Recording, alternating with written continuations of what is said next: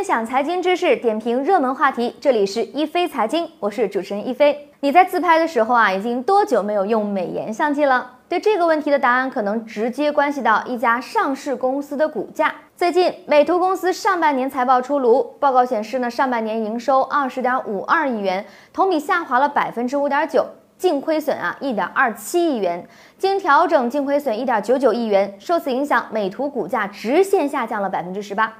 比收入和利润下滑更可怕的是，美图的用户啊正在面临大规模流失的危险。本次报告期内，美图月活跃用户数为三点五亿人，而二零一七年半年报显示，月活数呢达到了四点八一亿。相比之下呢，今年上半年下降了高达百分之二十七点三三。其中，美图秀秀和美颜相机用户数小幅下滑了百分之一点二和百分之六点二。美拍下降了百分之五十六点四。从地区来看呢，大陆用户总体下降达到了惊人的百分之二十点二，海外用户呢小幅下滑达到了百分之四点一。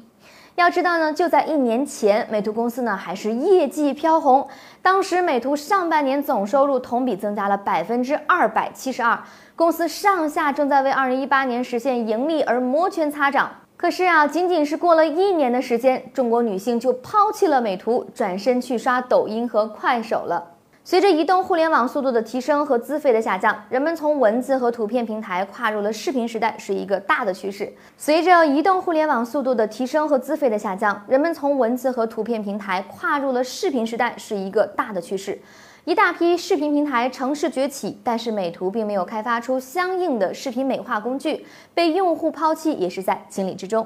同时，在图片美颜领域，美图呢也遇到了强劲的挑战。无他相机、Faceu 机萌、天天 P 图等等多款美颜 APP 快速成长，而且都有自己的个性和特色，时时刻刻呢在抢夺美图的用户蛋糕。数据显示，这些美颜 APP 加起来总活跃用户数量接近了两亿人，给美图造成了不小的威胁。此外，现在的智能手机啊自带的美颜功能也很强大，如果这些功能全开，拍出的照片啊真是美得连自己都不敢认呐。这些由手机厂商开发、基于硬件的美颜功能，打开相机就能用，不必再去下载专门的应用，让美颜类 APP 很多基础功能都沦为了鸡肋，这才是对美图们最致命的打击。对此，有网友调侃说：“关键是修图已经骗不了男人了，这才是美图市值下降的最根本的原因。”您对美图业绩下滑有哪些观点呢？您正在使用或者是曾经使用过哪一款美颜的 APP 呢？欢迎在我们的节目下方留言，和大家一起讨论。好的，本期的节目内容就到这里了，下期节目我们再会。分享财经知识，点评热门话题，本期节目就到这里，下期节目我们再会。